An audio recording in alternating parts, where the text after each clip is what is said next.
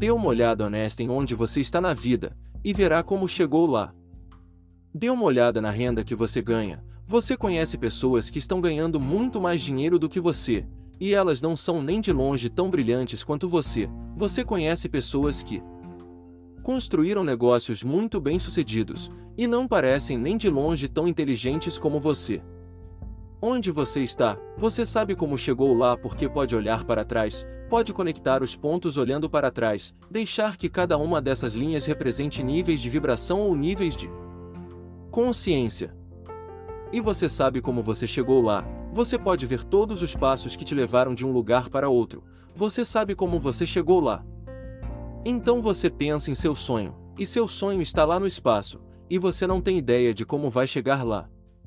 Você nunca deve estar satisfeito, a insatisfação é um estado criativo, foi a insatisfação que nos deu a luz incandescente, foi a insatisfação que nos deu novos meios de comunicação. Mas nós crescemos com a ideia: se você não consegue, esqueça, e então 97% da população esqueceu, e nós apenas deixamos o sonho ir.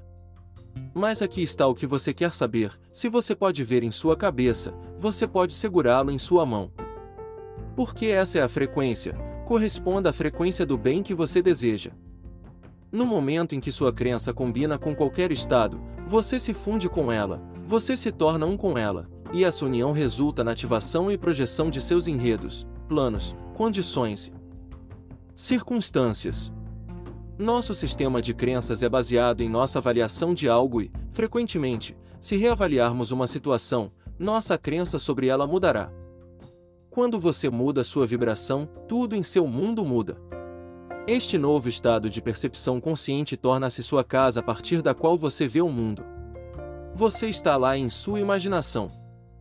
E é assim que você vê, é um conceito tão bonito.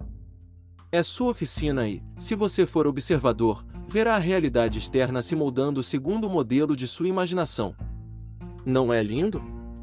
Este novo estado de consciência se torna seu novo lar. Quando você passar para uma frequência mais alta, estará se comunicando com um mundo totalmente estranho e além do alcance de seus cinco sentidos. E um mundo diferente, você não pode comunicar lá com seus fatores sensoriais, você está lidando com o invisível, está lidando em um nível criativo. Você não vai descobrir isso com seu intelecto, você vai ter que usar sua intuição, você vai ter que usar seus sentimentos. A intuição é aquela faculdade mental que capta a vibração. Você fez uma pergunta, a resposta está lá. Todo este universo opera por lei. As leis naturais deste universo são tão precisas. Quando você passa para uma frequência mais alta, você está lidando com um mundo diferente. As pessoas com quem você está se misturando não te entendem, elas vão te dizer que você é louco. A ignorância é o problema. Ao longo da história, sempre que uma pessoa faz uma descoberta, em seu ambiente imediato as pessoas pensam que enlouqueceram.